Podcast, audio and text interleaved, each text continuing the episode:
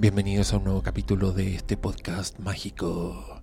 Oye, como vieron en el título, eh, este capítulo se va a tratar de las películas de animales fantásticos y de y del mundo, del Wizarding World.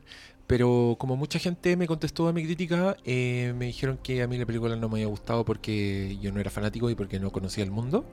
Entonces yo dije, así, ah, así, y trajimos, po. trajimos fanáticos, expertos, a, las cuales yo les cederé el micrófono, pero quiero decir que dos de ellas repiten plato, eh, porque fueron unos hallazgos hermosos para nuestro podcast. Una es nuestra querida, tal vez la recuerden de capítulos como No Country for Old Men. Y nuestra otra amiga, tal vez la recuerden de Desadaptadas de Drácula.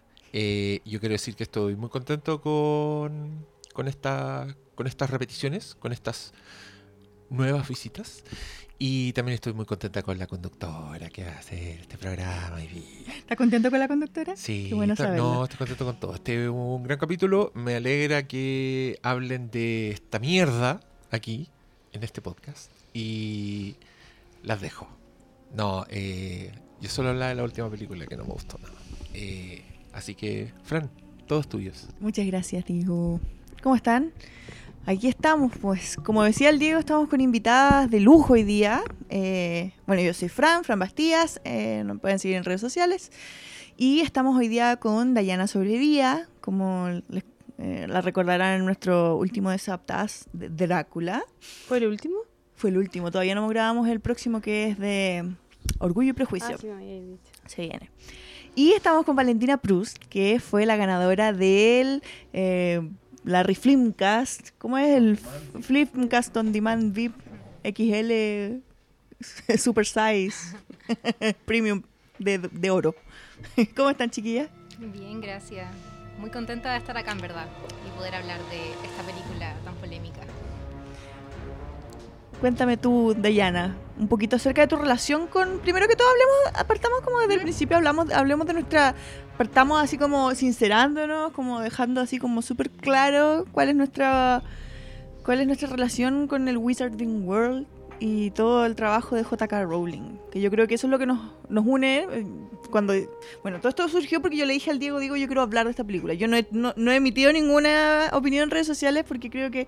eh, no la cantidad de caracteres que nos entrega el, el internet no es suficiente como para Ni las tonalidades. también se es exacto como que creo que no se no se logra no se va a lograr entender lo que yo siento solamente escribiéndolo así que creo que había que hablar y tenía que hablar con gente que supiera también y que y que tuviera un punto de vista al respecto también pues entonces esa, esa era la idea así que no sé si me pueden contar su historia un poco con todo esto ¿Parto yo? Sí. Hola, eh, yo voy a decir una anécdota, nada más. Cuando me titulé de cuarto medio, por allá por el año 2001, mis compañeras me gritaban Harry Potter, Harry Potter, cuando me llamaron a recibir mi título, o sea, mi licencia. Así que ahí eso resumen todo. perfecto Toda mi enseñanza media fue, en realidad como a partir de tercero medio fue leer Harry Potter y mm, estar ahí consiguiéndome los libros, porque igual eran, los primeros fueron súper difíciles de encontrar y ya después cuando fue un éxito, Se ya, po. sí, después del cuarto, quinto, ya Sí. estaban en, en librería, así que era mucho más fácil leerlo. Pero al principio costó y nadie entendía mi, mi fanatismo. Oh, espero que ahora ya lo comprendan más la gente a mi alrededor. vale Eh, yo partí un poco más chica, en verdad. Eh, yo empecé a leer Harry Potter cuando tenía 7, 8 años, cuando hicieron el anuncio de que iban a sacar la primera película. Yo tenía una amiga en el colegio que su mamá había leído Harry Potter, entonces se enteró que iba a salir la película y que quería Ah, yo era como esa mamá, ¿viste? Mi amiga quería leer el libro antes de ver la película, entonces me dijo, oh, leámoslo juntas para que vayamos al cine a verla cuando sea que salga. Y ahí empecé a leerlo y básicamente yo crecí con Harry Potter. De hecho, llegó un minuto en que yo tuve la misma edad que Harry Potter en los libros. Por ejemplo, cuando él estaba en quinto año, yo estaba en quinto básico, más o menos como la misma, diferente edad, pero del mismo año. Y cuando salió la última película, la primera parte, yo estaba en cuarto medio, entonces estaba como a la par con los personajes. Así que crecí con Harry Potter y siento que tengo una conexión muy emocional con la saga entera. Quizás soy más fan de los libros que las películas y, Y no sé, yo creo que esta conexión emocional me hace perdonarle un par de cosas de repente a la saga, pero con esta última hay un poco más que decir. Ya, yo les voy a contar mi historia. Igual es parecido a lo que le pasó a la Diana. Yo cuando leí Harry Potter ¿También eras mamá? no, no, al revés.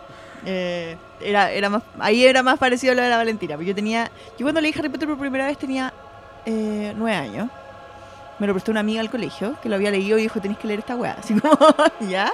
Y a, a mí fue como que se me iluminó el mundo. Así como que se transformó en mi obsesión. Y además es como la edad en la que tú empezáis como a rayar con cosas.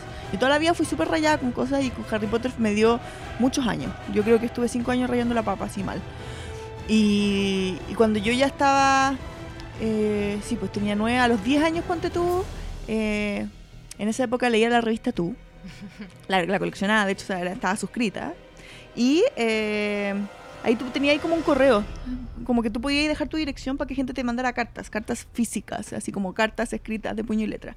Y yo tenía varias amigas como pen pals, ¿cachai? Como que nos escribíamos a la antigua. Y ahí conocí a una chica y armamos un club de fans. Y eh, ahí comenzó como mi, mi suplicio. Porque yo era súper, súper fanática y no podía entender que la gente no entendiera ese fanatismo también. pues, Como que en mi cabeza no, no tenía nada de malo, ¿cachai? Era súper normal. No, a mí me pasó algo muy parecido en el colegio porque éramos cuatro niños que habíamos leído Harry Potter, entonces hacíamos como nuestro propio club y nadie nos entendía. No, pero a mí me pasó algo muy terrible. La cosa es que yo, en mi inocencia y mi ingenuidad, Eres la presidenta del fan club. Era Concepción. presidenta del fan club y se me ocurrió la brillante idea de poner un cartel en el colegio, en el diario mural. ¿Quieres estar en el fan club de Harry Potter?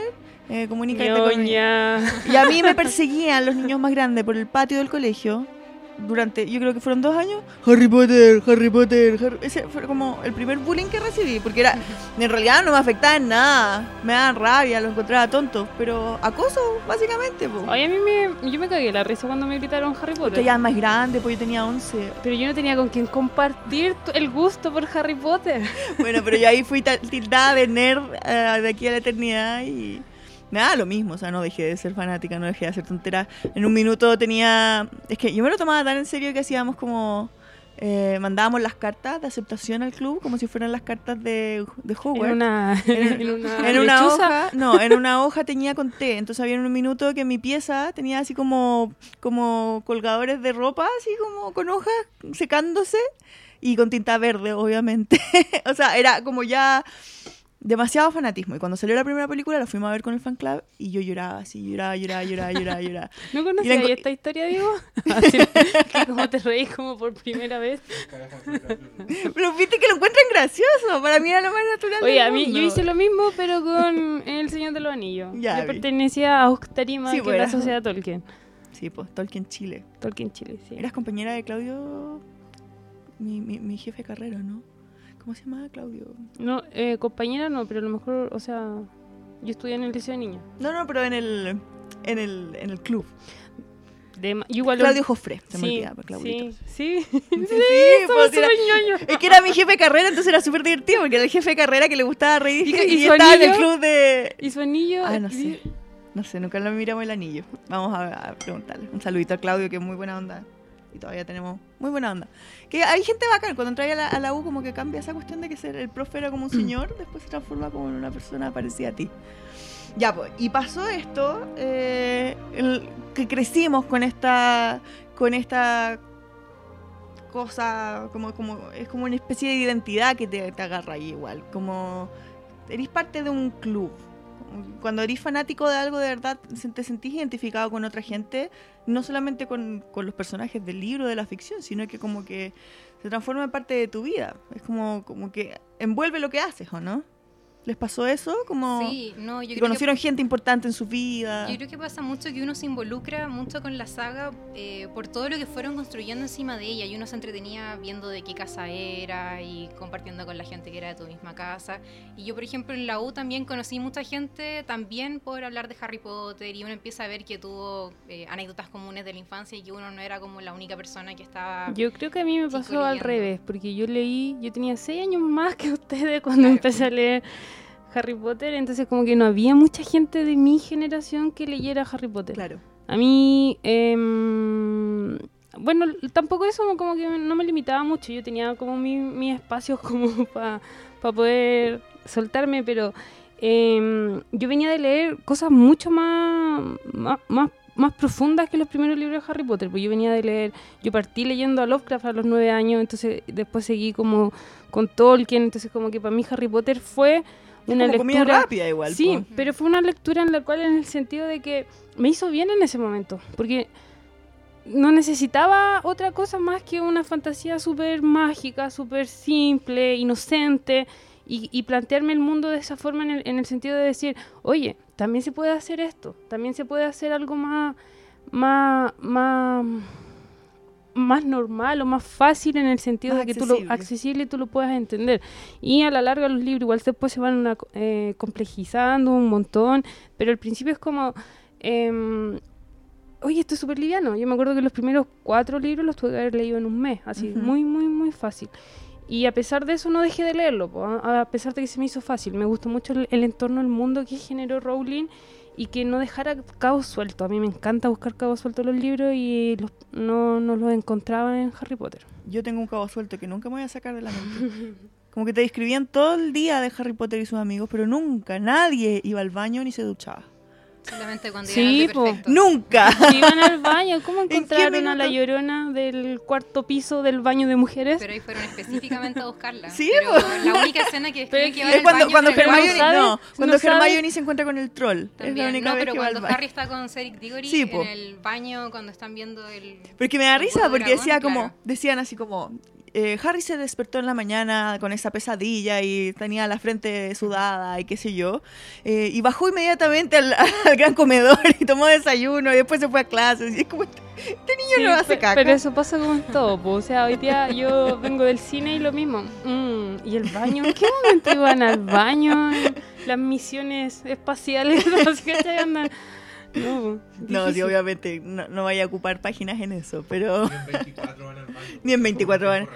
pero en 24 horas igual podéis no ir al baño. No, yo no puedo. Nadie puede. No, yo no puedo. de- no. No.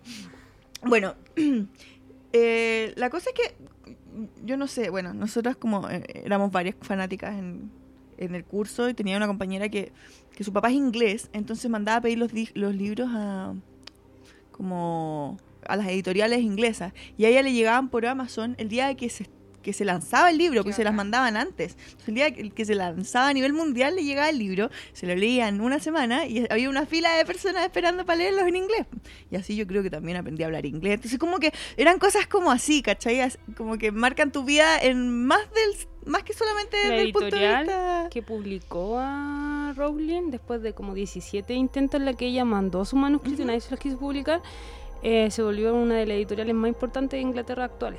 O ¿Y sea, antes no era importante? No. ¿Cómo no, se llama? era- Bloom... Sí. no- Bloomsbury? sí, parece que.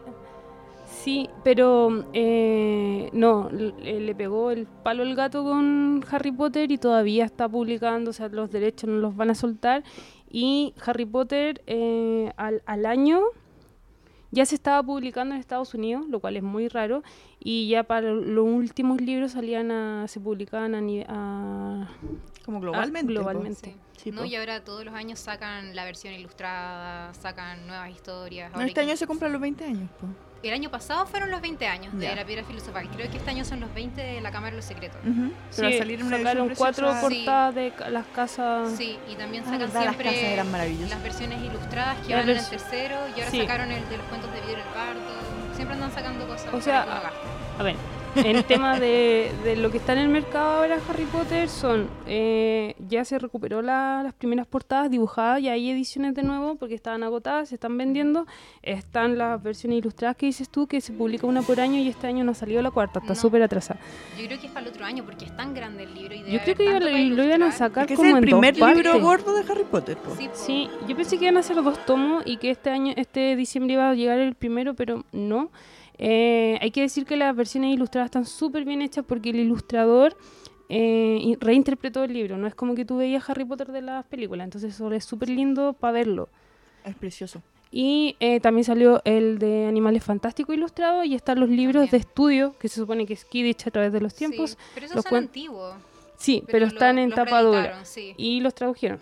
Sí, también. eh, los cuentos de Vidal el Bardo y Animales Fantásticos, que es como el libro y el guion de la película, además. Yo me acuerdo que Animales Fantásticos, la enciclopedia y el libro de Quidditch eh, los vendían hace más de 10 años solamente en Argentina y entonces tenías que conseguirte a alguien que fuera Argentina, que fuera a Mendoza y te trajera los libros.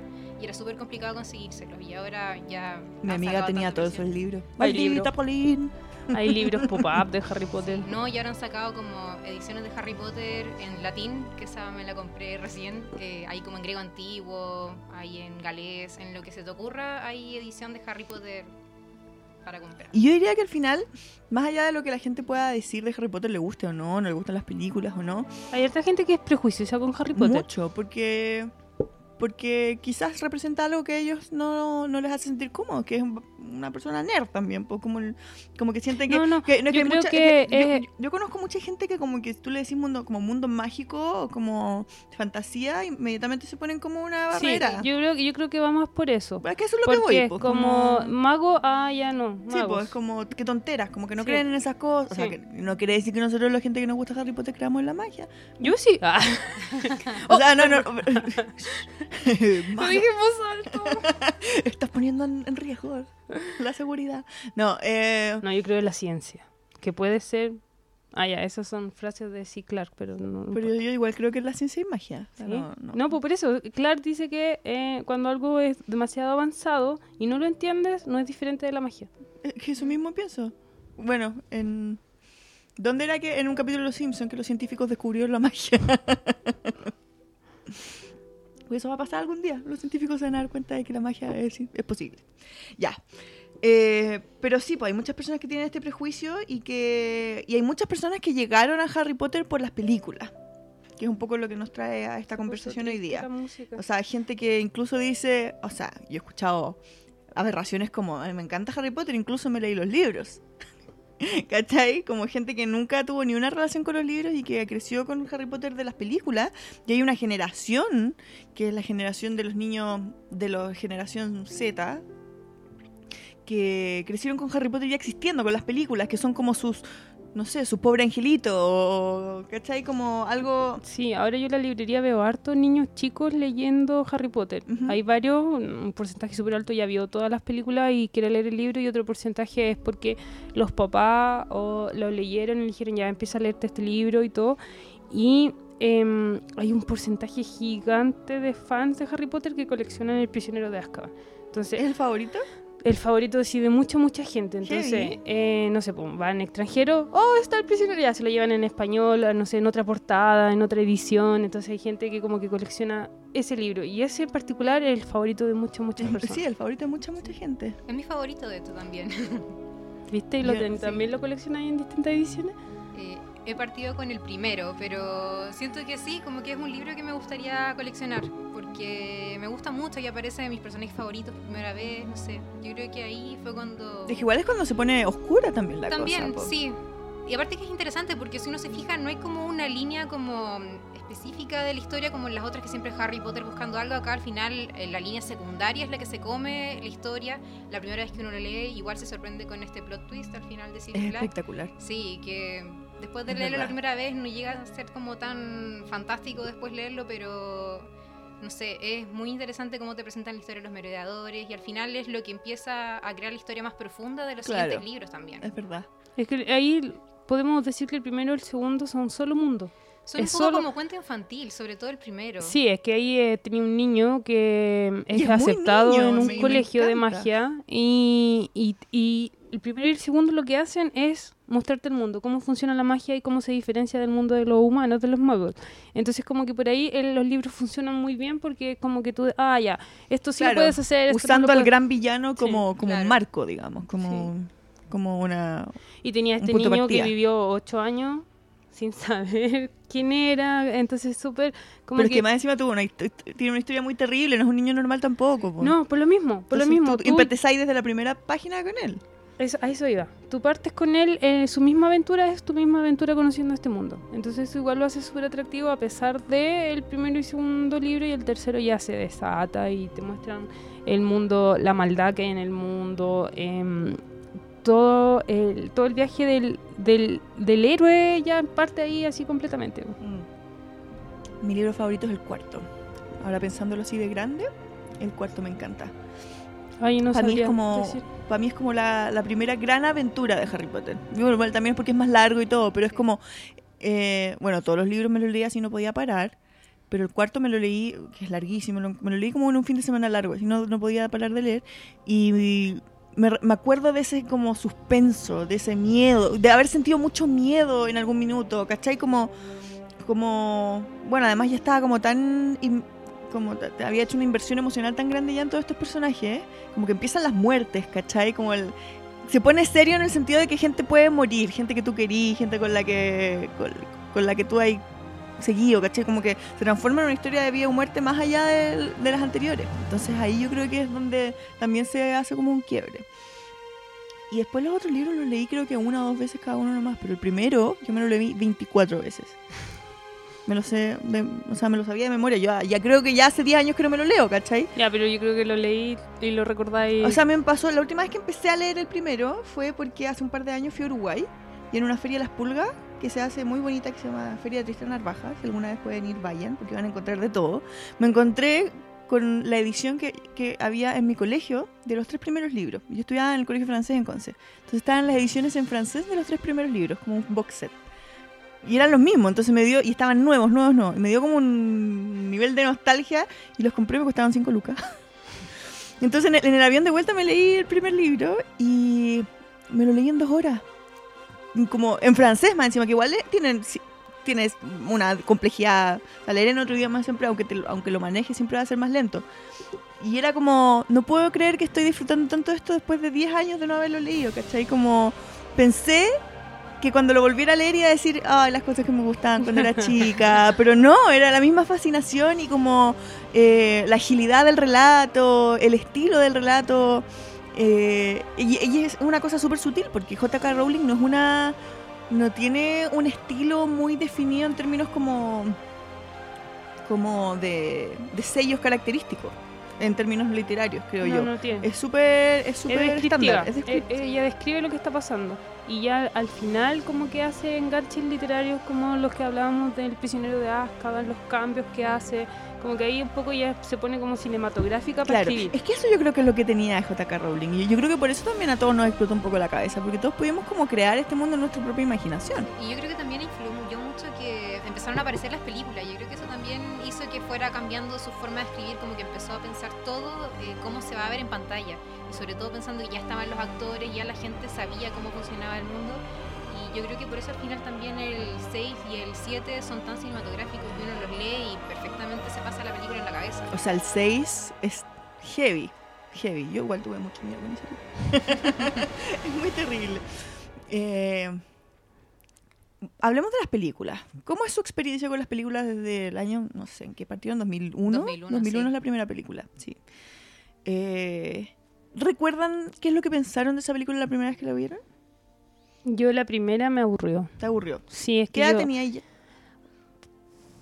19. Ya, está ahí grande, po. Sí, porque es una película para niños, es súper para niños. Sí, a mí me pasó eso. Yo, yo no me acordaba que el, el libro lo había disfrutado mucho más. La película. eh, no- me faltaron como conexiones o, o que los personajes. se- mm, la relación de Ron y Harry no era tan. Mm. No fue tan. tan tan inmediata como se dio en el libro, entonces como que me faltaban cosas. Pero a mí la primera de Harry Potter, no, la primera vez que la vi, no, no, no, no, no me gustó. No es que no me haya gustado, sino que como que no la disfruté tanto. ¿No la sentiste? No, no, no No. la sentí. Y Pues- sentí que Harry Potter era un niñito así, o sea, igual, como que le pasaban cosas nomás, como que sumaba y sumaba y sumaba, como que iba como... Pero si lo pensáis igual, es un poco así. Sí, sí, así es, po, Así pero, es, pero cuando tú lo estás leyendo y él es el protagonista, tú y, sentís y que leí igual sus lo- emociones, y leí Claro. lo que le está pasando. Acá en la película faltaba mucho, faltaba mucho la cabeza de Harry Potter en, en la película. Entonces como que eh, te obviaba ahí todas esas partes. po. Entonces para mí era un niñito que lo movían de, oye, este es Harry Potter, eh", ¿cachai? Y lo movían, así, lo, lo, lo llevaban. llevaban lo llevaban, sí. No, yo al revés, como era tan chica cuando fui al cine a ver Harry Potter 1, tenía yo creo que 8 años.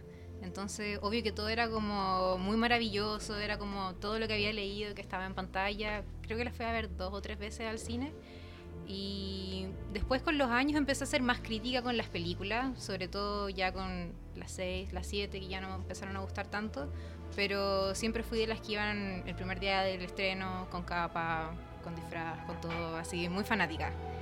Em, y no sé, yo creo que el ir a ver la película al final era como reafirmar como este pacto que uno hacía como con el fanatismo de Harry Potter y eso también lo hacía muy emocionante y al final, a pesar de que uno realmente podía no estar tan de acuerdo con la forma en la que interpretaban las cosas, sobre todo con estos cambios de directores que hacían que las películas fueran muy diferentes una de otra, eh, uno igual le tiene cariño y le perdona casi todo al final a las adaptaciones a veces.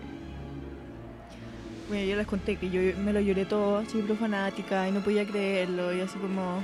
Cuando aparece Dumbledore y como que agarra el, el encendedor y se chupa las luces, que eso es como lo primero que pasa en la película, yo ya no... Me acuerdo de haber estado así pegada al, asiento de adelante, sí... En esa época íbamos al, cine romano en Concepción, que costaba 500 pesos la entrada, y era un cine así muy viejo, y ahí yo vi muy buenas películas, así que buenos recuerdos también de eso. Hacíamos eso también, los, los Señor los Anillos, los fui a ver también primer día y estaba esperando. Pero en, en esa época también yo diría que estábamos... Debe haber sido Harry Potter una de las primeras películas de esta, de esta como realidad que vivimos hoy día, en la que todas las películas son sagas, en que todo tiene primera, segunda, tercera, quinta parte, y, eh, y la que esperamos eh, un poco a ciegas, como sin como con mucha expectativa, como esta, esta, esta cuestión del hype. Antes no era una cosa que se diera tanto. Tú ibas a ver la película porque había escuchado buenas críticas, porque te por el director, pero aquí tenía ahí como una vara que eran los libros y tenía ahí como también un- una idea de lo que podíais ver. po. Sí, y a diferencia de otras películas como las crónicas de Narnia, Harry Potter siempre tuvo súper buena crítica. Entonces como que siempre es- escuchaba ahí, o que alguien la había visto y le había encantado la película. Entonces como que si bien no existía el IP, el hype de ahora, eh, sí te lo daba la otra persona. Le Claro. decía, no, tenéis que verla, tenéis que leer este libro. Claro, porque no existía internet en verdad. Sí, ese era como el- o existía, pero Sí era en un existía. Sí, no sí existía, pero no en el nivel que existe hoy día, pues no era como una No en el teléfono. Claro, no es lo mismo, encuentro. Como Claro. que no era lo mismo. No, y era, entre comillas, difícil ser fan porque no vendían tantas cosas de Harry Potter. Yo me acuerdo que cuando estrenaron la 4, el Jumbo trajo por primera vez como la colección de cosas de Harry Potter y ahí yo me compré como mi primera capa, mis primeras cosas de Harry Potter y en esa época era complicado conseguirse, no sé, las figuritas que ahora están en todas partes, antes era muy difícil. Ahora yo me compro todas las cosas de Harry Potter que se me ocurren, pero cuando chica era complicado. Entonces era otro tipo de fanatismo. Yo me acuerdo de haber hecho las varitas eh, con palitos de maqueta con unas compañeras en el colegio. Y uno tenía como otra experiencia con el fandom. No sé, cuando uno escribía los fanfics, por ejemplo. Ahí también se fue creando una forma de ser, de ser fan muy diferente, yo creo que a la que tienen algunas sagas de ahora. Claro.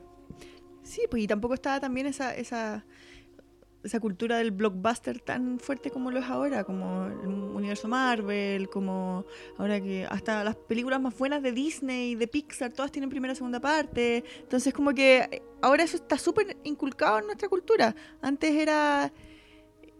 Yo creo que antes de Harry Potter obviamente estaba Star Wars, y, pero era como una, eran excepciones, ¿cachai? Como el Padrino 1, el Padrino 2, el Padrino 3. Ahora todas las películas tienen que tener segunda parte, y a mí me pasa que ahora siento que es refrescante cuando una película termina y tú sentís que terminó. Ahora lo interesante de Harry Potter es que uno sabía que iba a tener siete partes. Entonces También. estaba la idea de la saga, pero que tenía un fin. O que por lo menos en ese momento la En ese decía que ese era el fin. Entonces uno igual se entregaba porque sabía que iba a pasar hasta ciertas cosas y no sé, uno hacía como el compromiso con el libro, pero claro, ahora todo tiene segunda, tercera. Y ahora es como súper indefinido claro. también, pues, o sea, Claro, y ahora Sí, los Fantásticos va a tener cinco partes, entonces Sí, o sea, ahí tú tenés películas que te las dejan abiertas, independientes, sin saber siquiera es- cómo le va a ir a la película. es como, pensando en... Sí, no, ya igual yo tengo una crítica, no creo que, no me acuerdo cuál fue la última que vi. Ah, Predador, de Ujú. Depredador, la última de Depredador. La dejan súper abierta y la película es súper mala, entonces como te decía, ¿para qué van a hacer una continuación de esto? Por último que te cerraran la historia y que los guionistas se la ingeniaran de alguna forma como para encontrar una segunda parte, una tercera Pero parte. eso hacían antes, ¿cachai? Tú veis las películas antes. antiguas, o sea, tú veis la primera Halloween, ponte tú, eh, y no, no está pensada para que tenga una segunda parte. Y la gracia de la segunda parte es que eh, te la escriben de una forma en la que te tienen que explicar qué es lo que pasó y por qué parecía que estaba cerrada la historia, pero no, pues, ¿cachai? En El Señor de los Anillos, eh, igual, es lo mismo que Harry Potter, porque son tres libros, entonces la película son... la- el- no se puede hacer una película por los tres libros. Y me acuerdo haber estado en el cine y gente, no sé, pues la, primera, la comunidad del anillo, termina como mirando el monte del destino en la distancia, arriba de un montículo, Sammy y Frodo. Y la gente preguntando, ¿y en esto termina? ¿Aquí termina la Hay película? que no cachaba. No cachaba nada, si no cachaba que, que ni siquiera sabía que eran tres películas. Entonces como que tú decís, ya, acá están basados en un libro. Eh, pero sí, yo creo que una gran crítica del cine actual es que están como súper flojos en encontrar temas, flojo, encontrar como, como que le, le- están faltando guionistas en este momento. O sea que yo creo que guionistas hay. El tema es que hay mucha... Bueno, vamos a llegar a ese punto en algún minuto, va a profundizarlo más, pero yo creo que hay más juntas de accionistas que creativos hoy día Mm. en la industria del cine. Yo Sí. creo que ahí hay un tema bien, bien, bien complicado y que lo hemos conversado, en el- o sea, lo han conversado los chiquillos en el Filmcast un montón Sí, de veces también. de Hollywood, cuando hay em, huelga de guionistas, es cuando salen las mejores películas. Sí, po. Sí. O sea, llega material nuevo, como ya apostemos a esto y las mejores películas. Mole las galletitas a la Vale que no ha probado, vamos a dar las Estamos gracias a... por la tarta. Vamos a dar las gracias a la tarta Baker hoy día por auspiciarla. Qué buena mano tiene esa mujer. Dios mío. Yo soy adicta. Me queda tan cerca del trabajo. Así nos hicimos amigas. Por si acaso, para el que no entendió, la tarta Bakery es mi pastelería. Pueden ir a visitarme. Estoy con galletitas navideñas. Bueno, hablemos un poquito también acerca de eh, animales fantásticos. Animales fantásticos es como una el nuevo negocio básicamente de JK Rowling. Le dijeron, ¿por qué no haces algo nuevo? Y dice, voy a agarrar este personaje que era un autor de un libro de textos de Hogwarts, que es Newt Scamander. Y vamos a hacer un- una... Dijo, no, esto no va a ser una precuela ni una secuela. Esto es una historia completamente independiente. Por la boca muere el pez JK. Podría Eh, haber sido la primera. Podría haber sido sí. y era perfecto. Sí. Eh, y así es como se, se firmó un gran contrato para hacer cinco películas. Tiene un elenco espectacular. Tiene bueno. unos efectos increíbles. ¿Sabes que la película me gusta? O sea, lo que puedo eh, rescatar de la película son las actuaciones. Me gustan mucho. Me las compro En todo el general, en, la- en las dos películas sí, se, funciona súper bien. Sí. Bueno, eh, hace un par de años salió esta la primera, protagonizada por Eddie Redmayne, que ese año había ganado el Oscar a Mejor Actor. O sea, a la cima del... como del hype máximo. O sea, tenía- Todavía está súper bien evaluado él, así como Seco. actor. No, Es y seco. Sí, sí, seco. Y es, y es una historia refrescante. Nos presenta un héroe que está súper acorde con los tiempos de hoy día. Un hombre, Que no tiene bando. un hombre que no tiene bando, un hombre que actúa por, por principios morales más Sí. que más que Y ni por- siquiera humanos, sino que animales. Claro, o sea, como o sea, básicamente por sentir que, que él tiene que hacer lo que es lo correcto y que además es una tiene una masculinidad distinta a la que estamos acostumbrados a ver en, en, en general en el, en el cine y los grandes héroes de acción. Porque él es un hombre tímido, retraído y que no se las da de héroe tampoco, como que no busca ningún, ninguna ganancia personal en todo lo que le pasa. Entonces eh, es bien refrescante y, creo que está también muy ad hoc a los tiempos, sin parecer eh, maqueteado. Que lo, también lo hemos hablado en otras partes, que hoy día las películas pareciera que están hechas como con una lista, así como ya, tenemos suficientes negros, tenemos suficientes eh, mujeres, tenemos, ¿cachai? Como cumpliendo criterios de, lo que es políticamente correcto. Y aquí es bastante sutil eso. Y se trata... Claro, y algo en lo cual uno no... No, No te das cuenta, No o sea, te das no- cuenta, no, no, no hace una evaluación... Oye, faltan mujeres en esta película. Oye, faltan personas ¿cachai? de color. Entonces como que sí, tenían razón. A mí lo que me Hmm. gustó mucho de, de Newt es que al final logró la reivindicación de Hufflepuff, que era como la casa más dejada. Y ahora todos quieren ser Hufflepuff, está muy de moda. Pero eso también es- tiene que ver con los tiempos actuales. El otro día leía un Oye, ¿se han hecho este quiz de qué casa de Harry Potter Obvio. eres? ¿Qué te salió? Yo soy Hufflepuff. Yo igual, yo ¿Y soy? Hufflepuff. Yo soy Ravenclaw. Yo toda la vida había querido ser Ravenclaw. Y estaba con... Yo pero- quería ser yo Gryffindor. estaba súper convencida que era Ravenclaw. Y me da rabia porque siempre me salía Hufflepuff. Y una vez lo hice de nuevo y me salió Slytherin. Nunca hagas de nuevo el test. Te puedes encontrar con algo que no quieres. Pero Pero ahora me he dado cuenta que sí, soy súper Hufflepuff y me gusta mucho Sí. ser Hufflepuff. Porque básicamente son los que son mejores personas. Sí, son más tranquilos, son son súper racionales. Entonces, como que tenía otro. otro... Sí, como que básicamente son los Mm, resolvamos esto con palabras. Claro, es como kindness, ¿cachai? Sí. Como amabilidad, como que... Y, y, y no, no el egoísmo del triunfo también. Y eso creo que... Bueno, Cedric Diggory, que en paz descanse, será nuestro pastor hasta la muerte. A mí me encanta mi casa Ravenclaw. De hecho, ando trayendo mi mochila. Son de bacanes los Ravenclaw. Son bacanes. No hay tantos personajes, de hecho, de Ravenclaw. Como que Luna es el más destacable de la saga original. Pero en verdad es... Sí.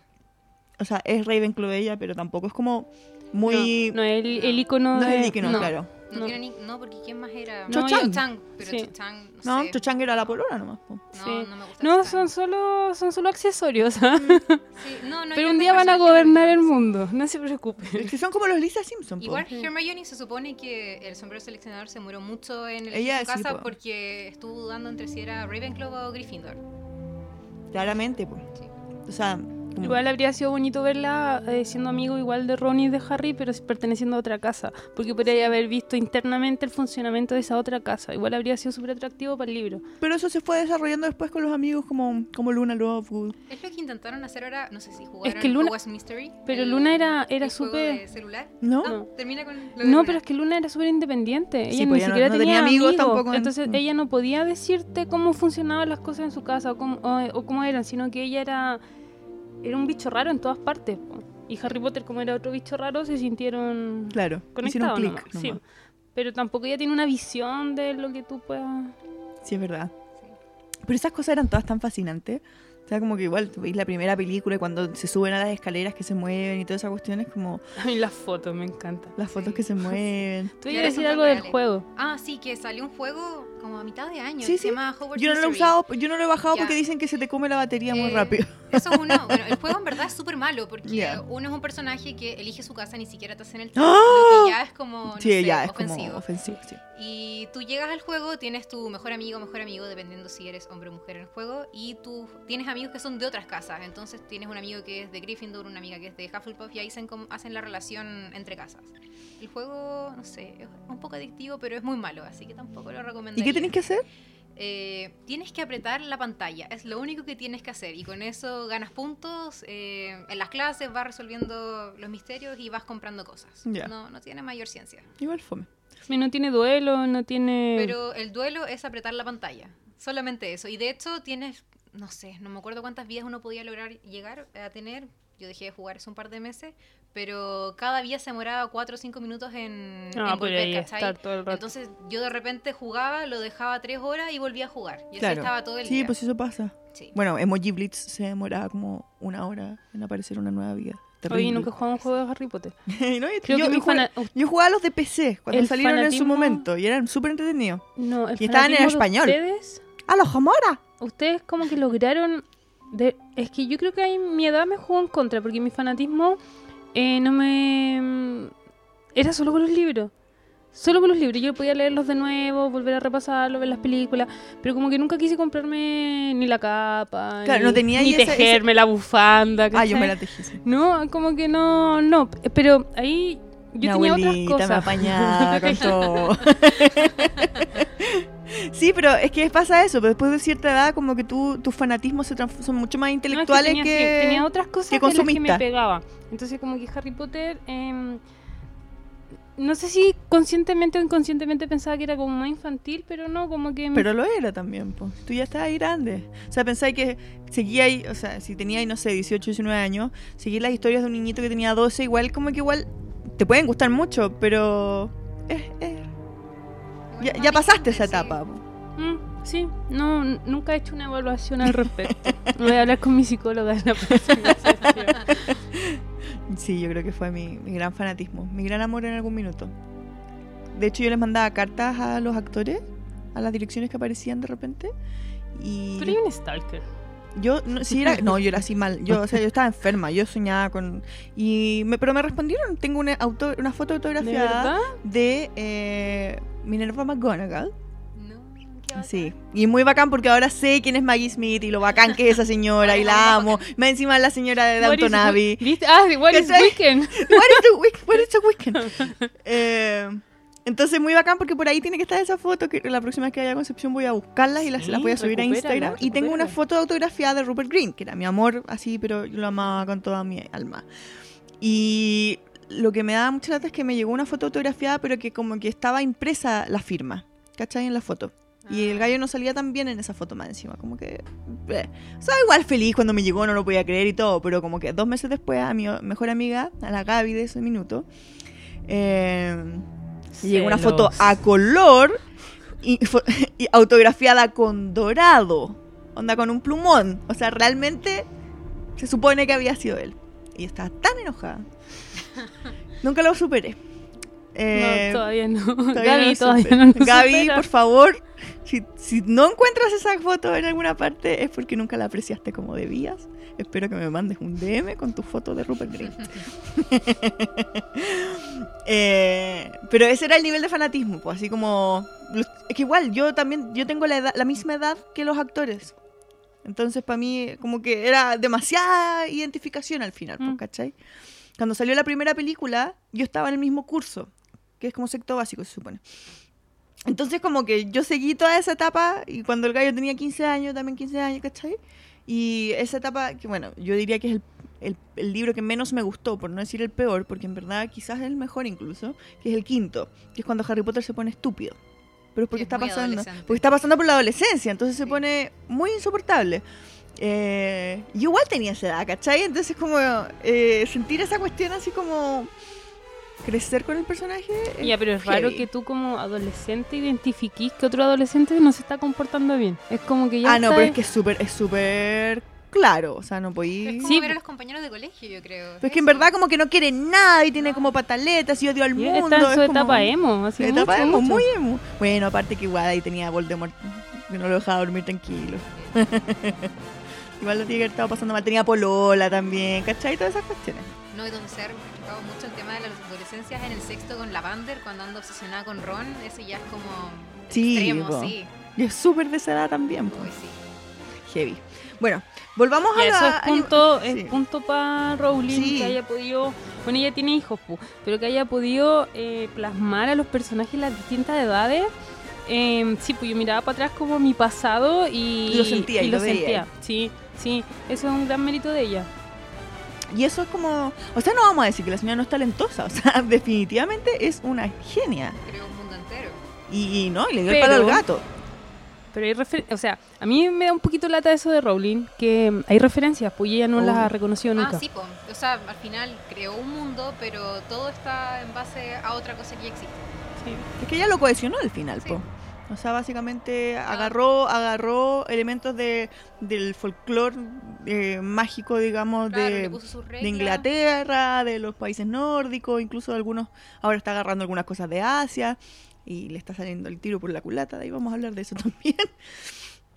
Pero, pero lo que hizo fue cohesionarlo, po, como- No, pero hay, como- hay referencias literarias más precisas todavía de A Harry ver. Potter. Hablemos. No, no, después Ya, ya, ya vas a hablar Pero- muchas horas sí, acerca no, de muchas horas, muchas horas. No, sí, hay, hay referencias literarias, así más, más referidas a su obra. Vamos a conversar. Sí.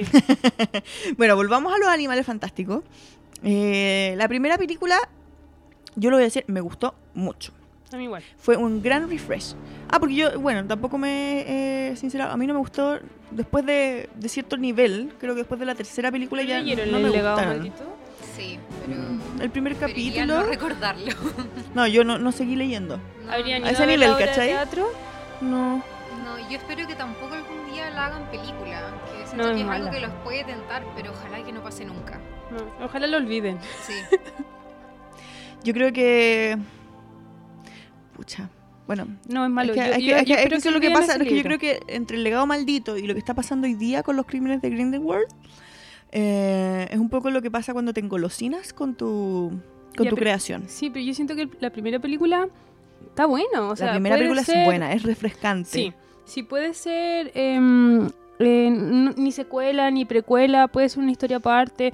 Y este tipo, este protagonista, a uno le gusta mucho. Es como súper atractivo porque si bien Harry Potter parte como así como siendo súper eh, indeciso, termina siendo súper empoderado junto a su amistad y todo, pero no, pues Newt es como súper piolita. Que además ya es un adulto, entonces nosotros que igual ya somos adultos podemos entender esta película. O sea, Animales Fantásticos es una película familiar, pero no necesariamente una película para niños.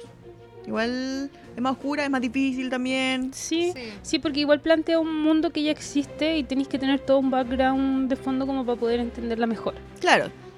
Además de todo este tema con el Obscurus y la cuestión que igual era medio enredada, temas políticos, que no son, no son grandes temas políticos, pero para un niño de 10 años también es como latero, encuentro. Claro, se queda con la anécdota de los animales. al Claro. final, sí. Claro, que yo diría que igual también es un gran un gran Sí, acierto de. David Yates. Sí, O sea, porque al final eh, en Harry Potter tú veis los animales que tiene Hagrid nomás, pero hay un sinfín de animales fantásticos que igual Hay vale que la pena.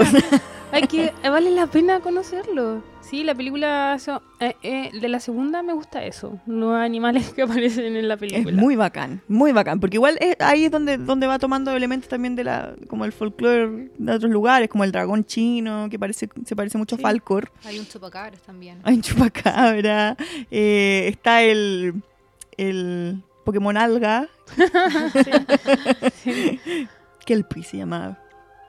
Eh, claro, y esas cosas son fascinantes, pues, y como que nos recuerdan un poco lo que se sentía tener este mundo nuevo eh, frente a nuestros ojos, pues como descubrir. Y visualmente, como son cosas que no hemos visto y que no, y como no vienen de ningún libro, no nos hemos imaginado cómo son, tampoco tenía esa decepción, así como yo no me lo imaginaba así, ¿cachai? Son cosas completamente nuevas. Mm.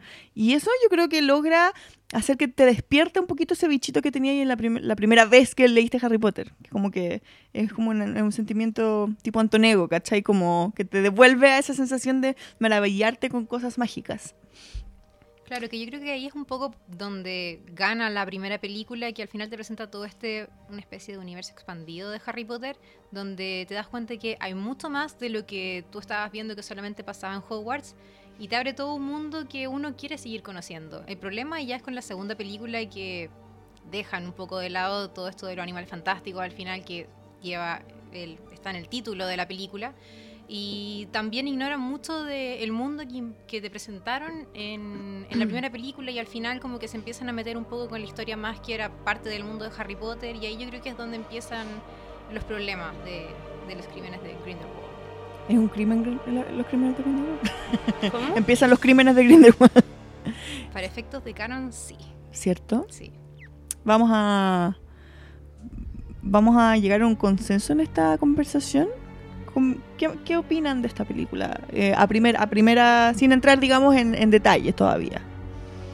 A mí me pasó que yo fui con cero expectativas. eh, porque me funcionó cuando fui a ver la primera. Pero ¿cómo lográis siendo fanática y con cero expectativa? Es que a mí me pasa que cuando salió el séptimo libro y con el sexto, eh, la JK Rowling dijo, hasta aquí llega el mundo de Harry Potter.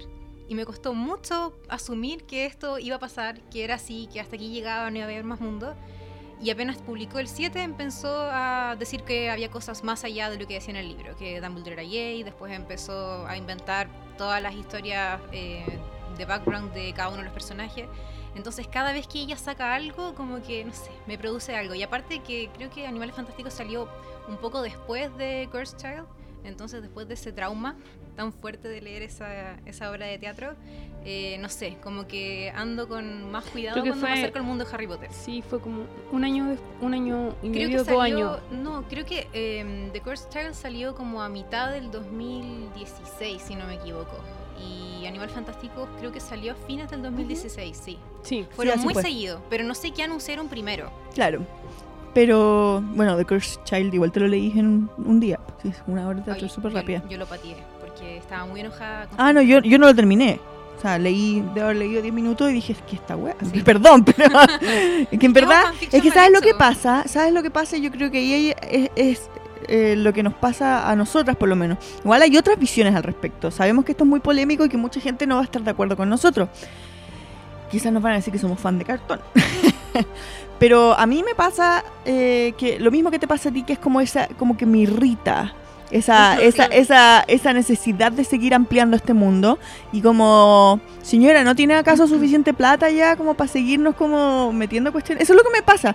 Ah, hubo una época en que yo decía, igual bacán JK Rowling, como que no dejó cabos sueltos, ¿cachai? Como que tiene una Ahora respuesta para todo. abriendo. Y ahora, eh, no, ves que puede, saca un producto nuevo y en vez de, de aprovechar que es una persona muy talentosa, que hizo algo muy bacán, eh, básicamente creo que está como matando un poco la gallina de los huevos de oro, ¿cachai? Es como... Es que igual sacó otro libro, pero no. Pero no le fue tan bien, pues, obvio. No, igual trató de sacarlo con otro nombre. Sí. Era un, es un libro como más de misterio contemporáneo. Tiene dos, de hecho. Uno que es como más de misterio y otro que... La vacante. Ese, Algo de la vacante. La vacante imper- ese. Y tiene otro también, pero... Sí. no. Pero eh, son distintos. Pero.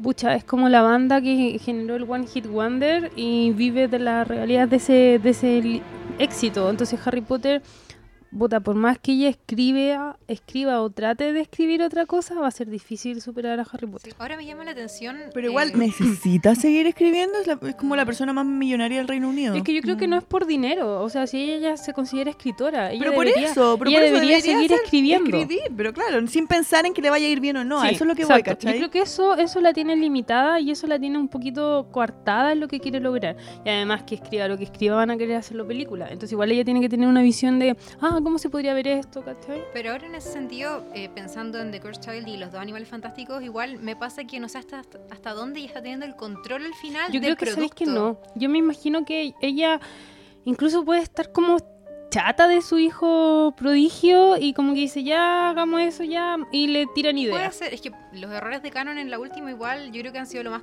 polémico y lo que tiene a más gente Sí, enojada. y yo Sí. creo que eh, Rowling esas cosas las maneja así al revés y al Es que derecho. debería, por ejemplo, no sé, el tema de O sea, si salió que todo de- que es el que salió- más ha marcado. Salió todo de su cerebro, como Sí. que... Sí, pues, o sea, ¿Quién o sea, hay, hay varios, hay varias cosas que como por línea temporal o histórica o de geografía no se conectan. Entonces como que No sé, es una, ¡Qué una flojera! entre que quizás tampoco está tan entusiasmada con No, yo lo creo que está no, haciendo y también yo creo que algo ahí hay yo creo que por ahí de vende más que sea Animales Fantásticas escrita por Rowling que Animales Fantásticos escrita por otro y aprobada por Rowling. Entonces yo creo que ella está en algunos momentos está prestando el nombre. Bueno, en The Cursed Child creo no me, probablemente escribió ella es el primer po. nombre, pero Claro. son otras dos personas que no, no Ya. acuerdo quiénes eran, pero Claro, que deben ser dramaturgos, entonces como que... Es como lo que está pasando ahora con George Martin. Él no está Mm. escribiendo sus libros de ahora. Ah, ¿no? No. ¡Oh, ¡Qué flight! La no, Fuego y no el productor de los Beatles, él murió. Eh, el, el Fuego y Sangre está. Sí, ya, ese está un poco más escrito por Martin, pero ese está basado en unos libros que escribieron unos españoles, Ah, que es ¿sí? para entender el mundo pre-Juego de Tronos. Ah, ¿cachai? a ver, ¿cómo? Espérate, agarró... Unos españoles agarraron Juego de Tronos, hicieron un libro, como un Es un Silmarillion. blog, un blog. Un blog. Antes de que. Fanfiction. sí, fanfic. No, no es que no es fanfiction, es, es como de llegaron los Targaryen. Ah, a- es como un Silmarillion, Sí, como, es un una Silmarillion, Biblia. sí, como... sí, exacto. Y, pero en este momento eh, Martin era súper accesible, entonces le podían escribir y decir, oye, esto es así. Y Martin le decía, no, ¿sabes qué? No, mira, yo te lo corrijo. Y le mandaba 10 páginas con la información. Entonces ellos armaron el, el libro. Todo aprobado por Martin, pero en realidad lo escribieron estas dos personas y Perfecto. fueron es esta enciclopedia gigante que ahora venden. Y ahora se supone que Martin, con un, su grupo de escritores, sacó el libro novelizado. Con su grupo de escritores. Ay. Y entonces yo Pucha, creo es que igual yo, algo- no- yo no cacho tanto de libros en general, Yo como, creo como de la industria. con O sea que básicamente lo que está pasando en el cine también se aplica Sí, a los sí, libros. sí. Wow. No, sí, no, es heavy, es que es súper triste. Es súper triste. Porque al final es mercantilización, si es como Sí, para vender. ¿no? Sí, eso es para vender, para vender. Y, y Martin es porque no está produciendo, entonces necesitan sacar cosas Pero es que aparte que el señor se va a morir, po, antes se va a morir, se va Yo morir. creo que no va a terminar de escribir Juego de Tronos. No, no, y yo creo que ya yo ya no voy a leer otra entrega de Juego de Tronos. Yo me quedé hasta el quinto. Bueno, con la serie ya tenemos también, Sí, po. no, yo me quedé hasta el quinto. Y me pasa eso con Harry Potter igual, es como que no sé si leería los No sé, libros. yo ponte tengo una amiga que se negó a leer The Cursed Child y no ha visto ninguna de los animales fantásticos y no quiere verla. Ahí su mundo Ajá. terminó ahí. Igual Sí. es- Es que, es que eso es lo que pasa, pues. Sí. Como que hay una decepción que es como profunda igual. Ya, pero eso Hemos es hablado de la conexión como emocional que tenemos con la saga.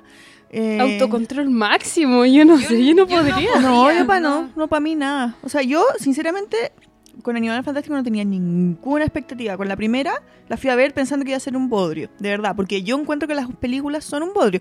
Eh, hace un tiempo fuimos a, a, un, fuimos a Estados Unidos y, y en el Teatro Chino en Los Ángeles estábamos viendo qué película podíamos ver. Y como se venía el estreno de Animales Fantásticos, estaban haciendo como una recapitulación de las películas de Harry Potter. Entonces, ya, pues vamos a ver Harry Potter. Fuimos a la última. Que en mi, en mi cabeza, las últimas películas de Harry Potter igual eran wow. Porque cuando las fui a ver, quería ver cómo lo llevaban a la pantalla y era. Pero cuando las vi de nuevo, hace un par de años, la encontré horrorosa. Para Muy mí, la fome, última- fome. Así ni siquiera Sí. como. A mí las últimas películas se me mezclan. O sea, es como que fuera toda una línea. No sé en qué De las termina. 6 a las Sí, 7.2 sí. también sí. Sí, no sé, no sé en cuál, en qué parte termina la secta, cuándo parte la secta, no, no, no sé. Yo encuentro que la mejor, la mejor parte de las películas es la. De estas últimas películas es la, la leyenda animada que hacen ahí con, el, Ah, sí, es bonito con lo Videl del reliquias. Bardo. Sí. Ah, No, sí. pues, Los sí, cuentos de Videl el Bardo. Los- Sí. sí, que es como la- las reliquias de la muerte. pues. Como la historia de las reliquias de la muerte es preciosa. La música, la animación. Y ahí yo creo que fue como, wow, aquí están haciendo algo jugado, ¿cachai? Como mostrártelo Sí, de esa forma. Me pasó lo mismo. Pero encuentro que en general las películas de Harry Potter, como toda la saga, no tienen, no se la juegan en términos cinematográficos, como que no son ni cagando películas de autor. O sea, quizás lo que más se, se acerca es como la de Cuarón, que obviamente Claro. es como la más interesante, quizás la más oscura, pero como oscura de verdad, no como hecho, porque la historia es la- terrible. De las 5 a las 7, como ya es como el mismo director constante, claro, pasa que se te mezclan porque es el mismo estilo, pero tampoco es un estilo así como muy impresionante ni nada. no, pues que- tampoco tiene mucho autoril. eh, No, es que al final es una película de aventuras nomás. po. Claro, con muchos tonos grises y oscuros. Es que eso también, son Sí. muy oscuras también, entonces como...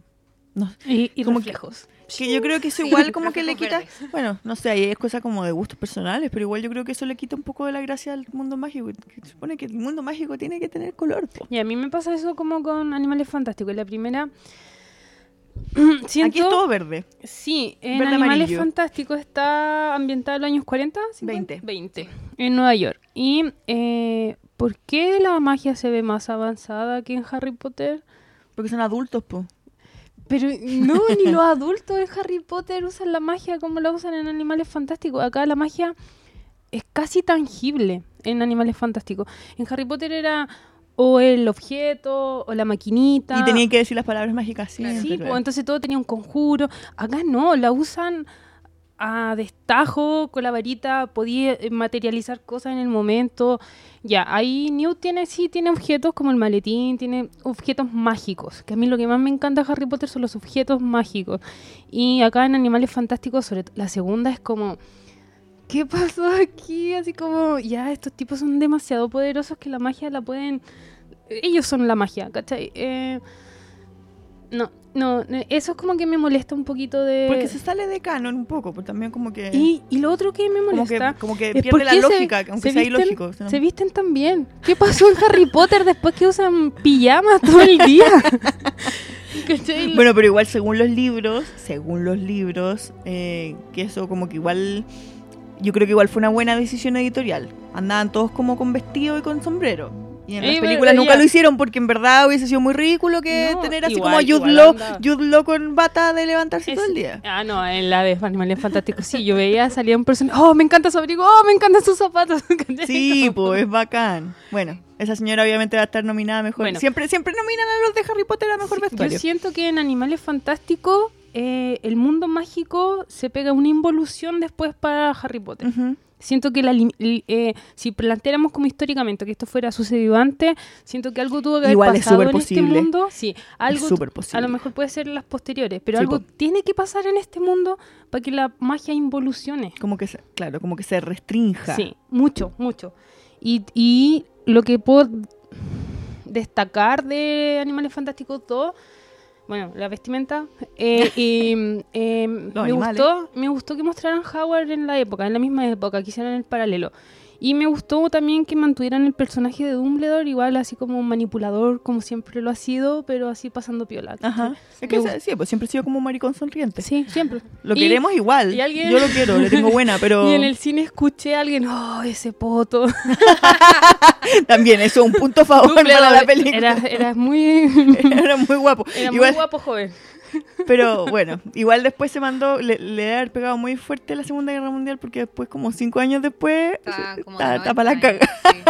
sí. Son la- la- la- los descubrimientos de internet. A mí lo que más me gustó es un detalle súper chico, Ujú. pero las capas de Hogwarts como versión vintage. Ah, yo no creo me que es lo fijé. que más me Sí, es la versión antigua de las capas. Ajá. Porque, bueno, cuando empiezan con la Mm. escena de Hogwarts, yo siento que igual era como para jugar con tus sentimientos, que te ponen la música. Obvio, obvio. De nuevo todo el dorado de Hogwarts y uno igual se emociona un poco. Y te muestran el comedor y Sí. te muestran... Sí, Es como yo igual como dije, un- ¡Ah, un qué lugar de la infancia bacán. feliz, sí. Ahí está, momento Y ahí muestran las capas antiguas, que yo creo que es lo que más me gustó de toda la película, lo que rescato, sí. Porque No. ahí de nuevo empiezan con errores de canon. Es que graves. extrañas, sí. Pero bueno, yo creo que eh, eh, esta película Ya, pero me- hablemosla como... Es que no, no podemos separar... No podemos separar el Es que ese es el tema. background Es que de esa- la eso es lo que película. iba a ir. Eso es lo que iba a ¿Qué ir. po- qué Esta podemos decir como película? Como película. Esta Ay, película finalmente es un intento constante de hacerte sentir emocionado por lo que va a pasar, porque tú crees que sabes lo que va a pasar, porque tú conoces a tal personaje. Yo cuando vi el tráiler y vi a Nagini, hice... Heavy, heavy. No me lo esperaba. ¡Wow! ¿Y qué hacen con Nagini en la película? Absolutamente nada. Ni siquiera habla. No, no significa nada. No, Y, y si lo pensáis después, y si, y si después lo le, le empezáis a dar vueltas, porque obviamente salís del cine un poco enojado y decís, ¿qué, qué onda? En verdad esto lo hicieron solamente para que tú hicieras ¡Ah! Claro, y para que fueras al cine. y para que fuera ahí al cine para ver qué onda. No, Pero, y, para ¿cachai? que, y esa- que te esa- dejen la duda al final de que ¿Cómo? Nagini se quedó en el bando de los buenos. Claro, ¿cómo se pasó Y su de los amor malos? se quedó en el lado de los malos. Entonces, como para que tengáis la esperanza ahí de que ah, todavía pueden arreglar esto, ¿cachai? Sí.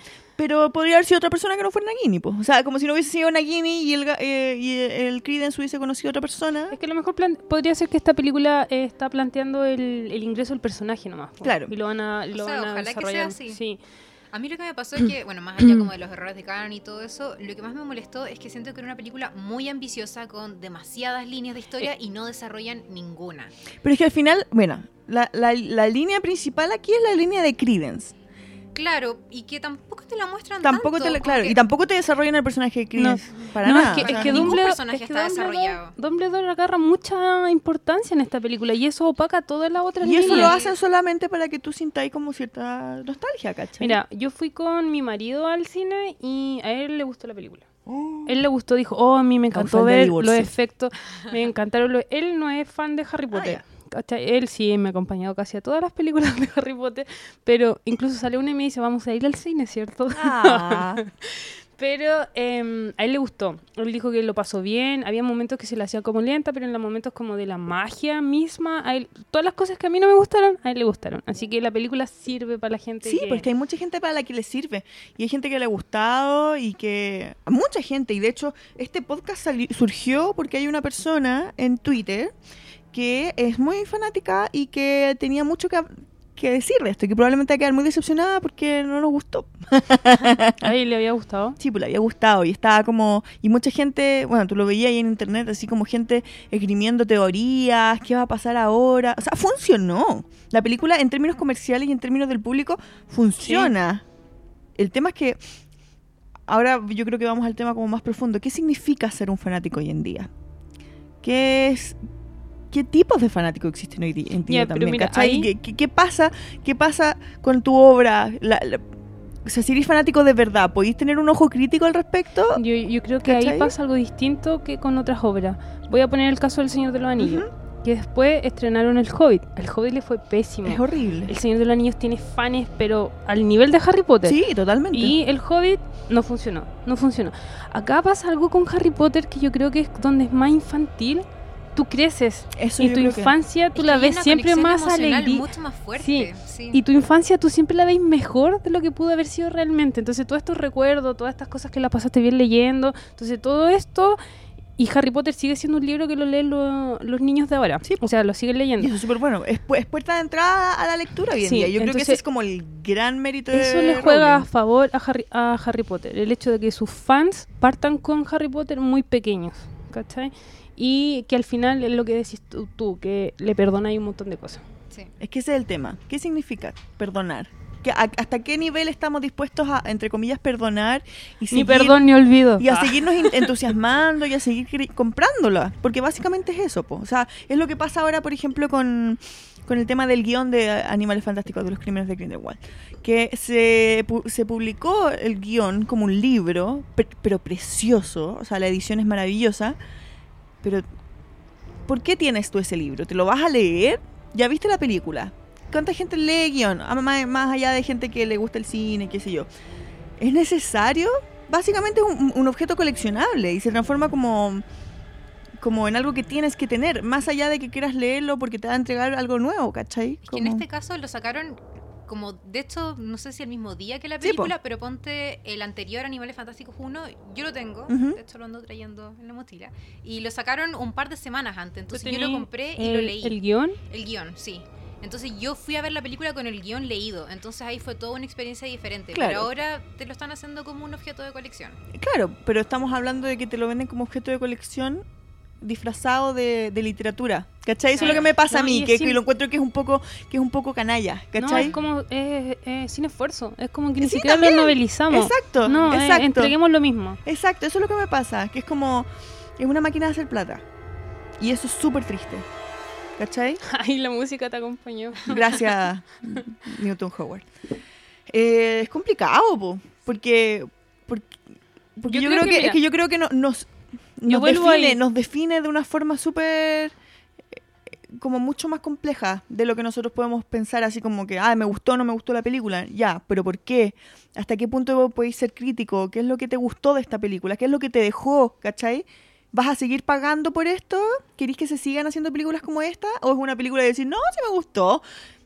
¿Podéis esperar eso de una película Ya, de, que- es es algo que, creo- te, de que te Yo importa tanto, que- ¿cachai? Sí, es que ahí es la diferenciación. A ti que te importa como fan, tú deberías tomar la decisión si queréis seguir apoyando esta industria o no. Y el otro, el que ve la película, el que, que va al cine para puta, para pasar un, ra- un rato agradable, para salir, eh, la película le sirve, le sirve mucho, porque además es una película visualmente súper bonita, súper Sí, atractiva, eh, tiene súper buenos actores, eh, la estética, ya, puede que la, la- línea la tengan que mejorar, sobre todo el, el tema, el trasfondo de la película lo tienen que mejorar, pero funciona. Entonces ahí ya, tú, Fran, tú como fanática de Harry Potter, ¿vas a seguir dándole tu dinero a Harry Potter? Que yo voy a las premier.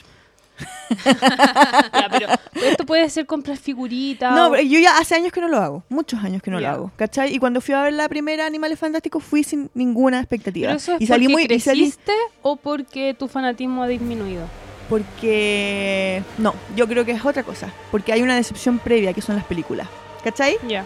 Es eso, como si las películas de las pe- del Harry Potter hubiesen sido tan buenas como podrían haber sido, obvio que mi fanatismo seguiría como como real, ¿cachai? Así como se me iluminaría el ojito.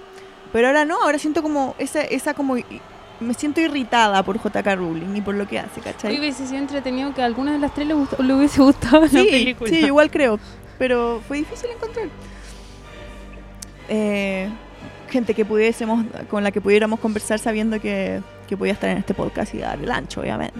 Ya, ¿qué es lo que más, más detestaron de la película? ¿Qué es lo que más detesto? O de las, de las dos. No, no, de la primera yo diría que nada, a mí me gusta mucho la primera Animales Fantásticos. Me gusta visualmente, cómo funciona, cómo... Y eh, como aventura, encuentro sí, que está sí. súper bien. Está, no, nada que decir. Hay cositas como chicas que no me gustan, pero que, da lo, Sí. que dan lo mismo, ¿cachai?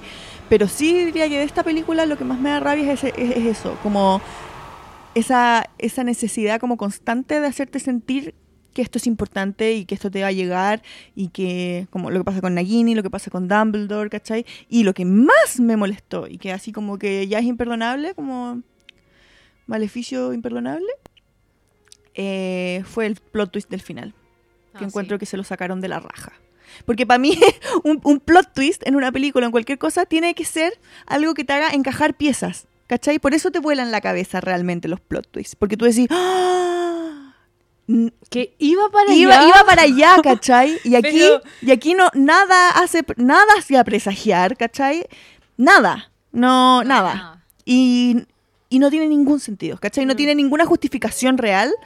Y, y lo, y lo único que logra, y que es lo que más me da pena en general, como del como de hacia dónde ha ido todo esto, es que vas achicando un mundo que la idea era seguir ampliándolo. Como que al final todos se conocen, todos son primos de eso. Al final es bacán, fue bacán ver Hogwarts, pero era necesario, ¿cachai? Es como que eso me pasa, como que estamos hablando de un mundo nuevo y al final se está transformando simplemente en una precuela. Ahora, igual quiero pensar que podemos decir el plot twist. Sí, obvio. Sí, ya. Bueno, yo creo que realmente Grindelwald está diciendo a Credence que es hermano de, de Albus eh, solamente para conversarlo, porque al final si uno volviera a ver la película se da cuenta que todos los actos de él están guiados por Johnny Depp y no sé, yo realmente creo que él no es nadie. eh, no es hijo de nadie ni pariente de nadie del mundo que ahora conocemos de Harry Potter y que es solamente como un truco que usaron para Qué triste la música. Sí, sí, muy triste. Pero es Eh, que igual eso nos muestra algo que es súper efectista. Es como cuando te, es como cuando te cortan una teleserie, en un,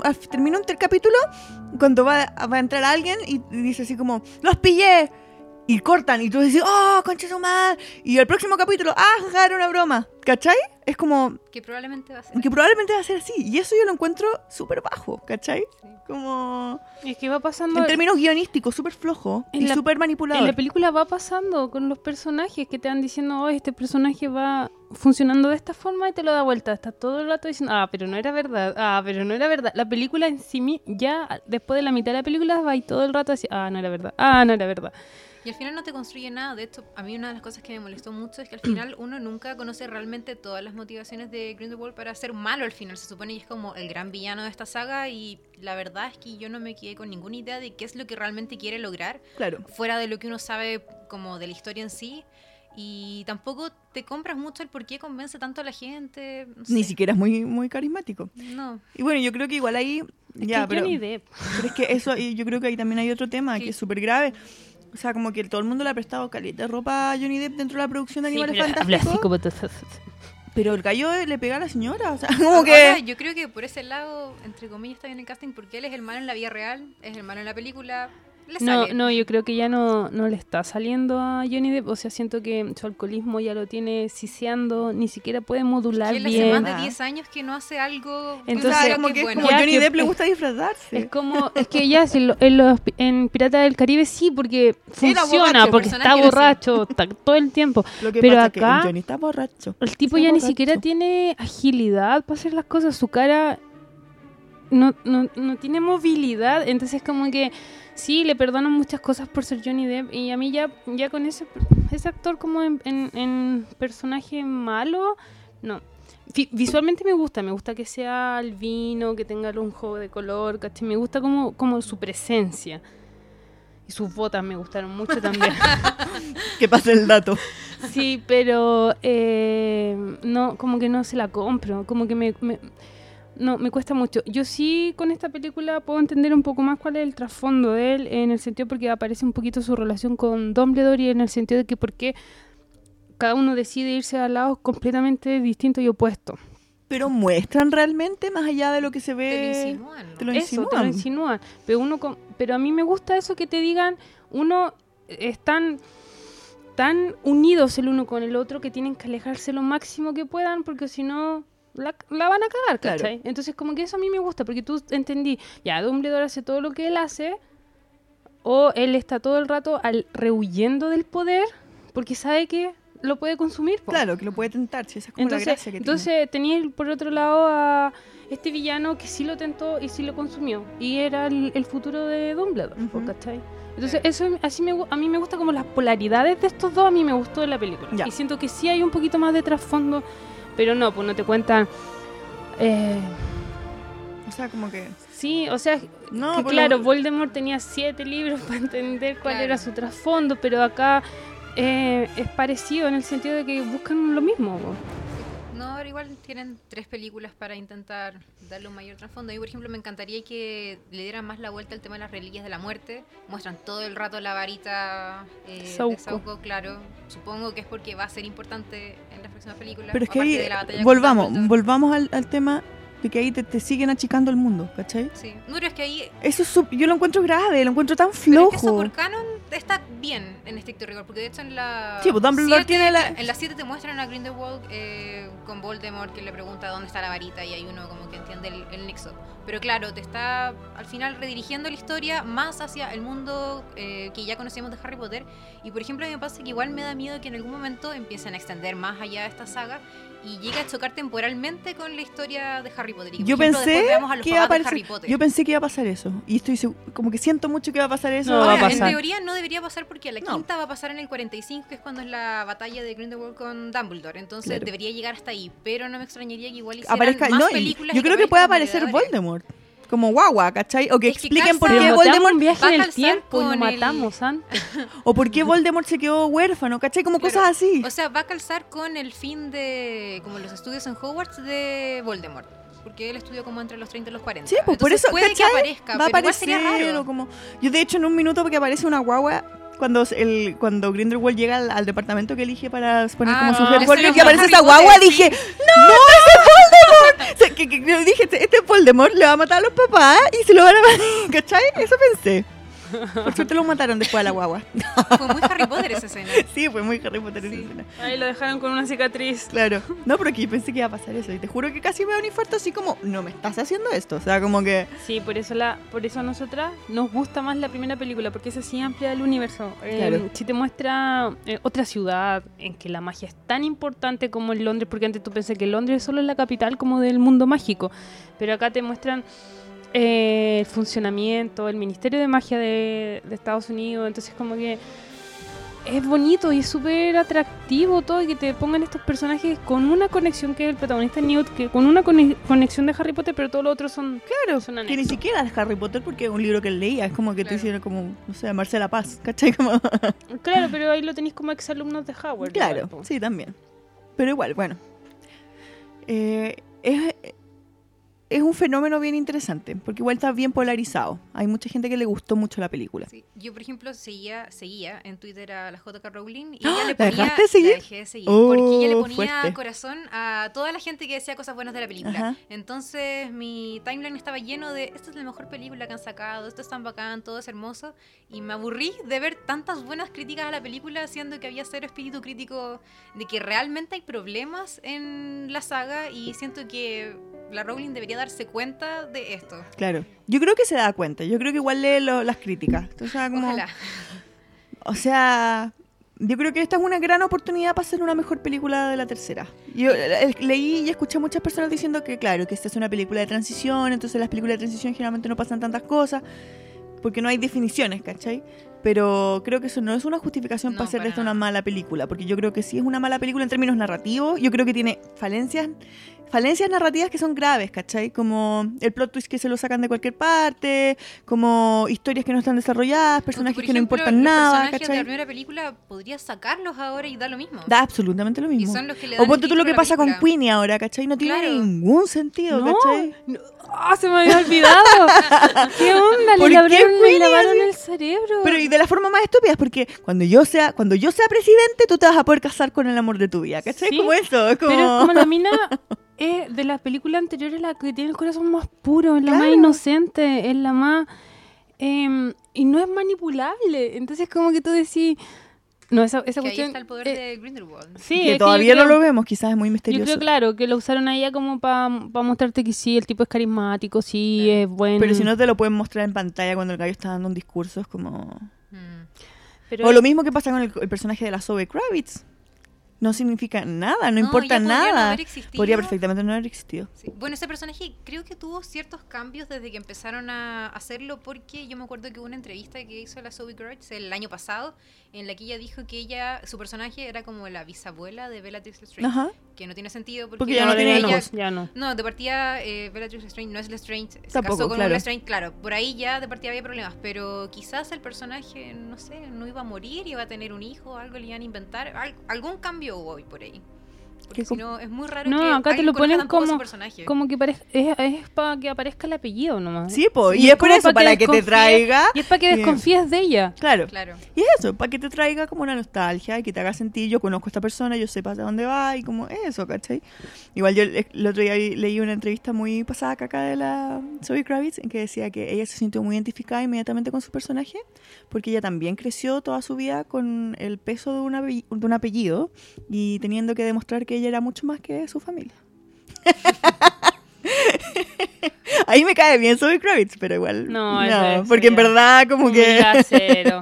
no, no. Entre, entre humildad cero y que en verdad tu Sí. personaje tampoco era tan complejo como eso, Su personaje podría... De hecho, su línea es muy complicada, podrían haberla sacado. no sé. Sí, o sea, como todo este tema de, de que pololeó con el chico, pero después se quedó con el de grande y como... entendió, cambio de guagua que no tiene el ningún Titanic, sentido. Muy extraño. Ningún Bueno, creo que...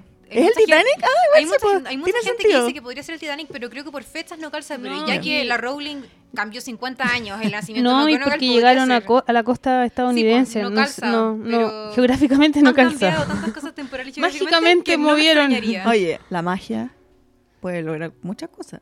No, porque llegan a la misma. Gira tiempo. Pues, había leí teorías de gente diciendo que puede ser que haya sido McGonagall porque en verdad ella puede haber tenido un gira, el giratiempo que después le Pero eso pasaba a rompe toda la lógica del giratiempo. Bueno, ahí vuelves a tomar la Pa' línea tener- de Cursed es como para tener más especial para tener más años de experiencia como profesora necesito currículum voy a voy a vivir mil años más no yo creo que aquí hay muchos errores y mm, me gustaría mucho saber qué opina la gente realmente de esta película Eh, si es que ven si es que lo logran ver con estos ojos tan críticos o si o si o si nosotras somos unas señoras amargadas y simplemente no vemos la magia en todo esto también, po, que es una posibilidad, ¿cachai? Sí. Ahora igual tengo un poco de fe en la siguiente película porque no sé si será verdad, pero se ha eh, dicho que va a pasar en Río de Janeiro, que Newt va a ir a Río de Janeiro. ¡Ah! Entonces yo creo que ¡Ay, quizás samba! puede que haya más eh, con el tema de los animales fantásticos, que se alejen un Sí, poco po. de la historia de Grindelwald, porque si no igual la van a matar al ¡Qué tiro. que bacán! tres Imagínate una tribu en Sí. Amazonas. ¿Cachai? Como que esas son las cosas que a uno como que le entusiasman, po, como poder ver- de- descubrir el de mundo mágico. Brasil, sí, po. entonces hay mucho A eso hubiésemos ido nosotras. Claro. Entonces, si es que realmente van por esa línea, quizás se puede salvar la tercera película. Pero ojalá que desarrollen mejor. El que deben ser graciosos los, los hechizos en portugués. y ahora quiero mucho ver esa película. No sabía ese dato. Ya, pero igual hubiese sido atractivo ver la película, no sé, Puñot haciendo su pega de profesor, buscando, buscando Totalmente. animales y que esto estuviera pasando de fondo, que tú lo vieras y no sé, como que estuviera nomás ahí, pero que no fuera la- el, no hicieran protagon, no lo hicieran protagonista a él, si él, él tiene tiene todos sus principios súper claros, que él no influye, él, él no interfiere en estas cosas, ¿cachai? Entonces como que lo obliguen a... A No tomar hay... un lado claro. Sí, a mí al final ahí es como Dumbledore, ah, ya lo hiciste de nuevo. No, y al final también es eso, como tratar de, de que tú sintáis como esa urgencia de que hay que hacer algo y como que tenemos que solucionar esto, ¿cachai? Como, como que hay un problema súper grave, pero que en verdad eh, en ningún momento en la película te terminan de explicar bien de qué se trata todo este problema, ¿cachai? Como, como creemos que este niño puede ser, pero en verdad, ¿cachai? Como lo Sí, que pasa con Creed, lo- que es como súper, súper... La película parte con que el tipo se está arran- arrancando de, de su traslado a la cárcel y ni siquiera hacen una búsqueda después del departamento de Y que magia. de de- hecho su escape no tiene sentido porque si ya estaba fuera del carruaje, ¿por qué la escena tan cuática de él escapando? Si ya estaba libre, es muy raro todo. No, todo muy raro. Es como, es como a lo que voy de la magia. Es para que tú veas y, y quedes. Ah, el tipo es poderoso. Es, es solo eso, es solo eso. Y lo otro es que. ¿Cómo funciona la magia? O sea, tienen a este tipo que se escapó, lo tienen después eh, hablando públicamente, no hay ninguna orden de arresto, de arraigo, de nada. Así es como que. Sí, como que cero validez de la justicia, los aurores valen callampa. Callampa. Callampa, callampa. Son peores que la PDI. Yo le explicaba al Diego, los aurores son como la PDI de los magos, ¿sí? Ese es como el... Sí. Estos sí. Esto sí, en verdad, sí. Sí. Pero... eh, pero igual hay cosas que te emocionan por el principio cuando parten... Eso, yo nunca entendí por qué en, en la película de Harry Potter nunca te explicaron eh, como qué significaba poder ver a los Thestrals, ¿cachai? Que sí, de hecho, Es bueno, súper, y que es súper, es súper heavy. En ahora el libro cuando te los mostraron y no tenía sentido. Como que se supone Todos que, los vimos. Sí, sí, Claro. todos.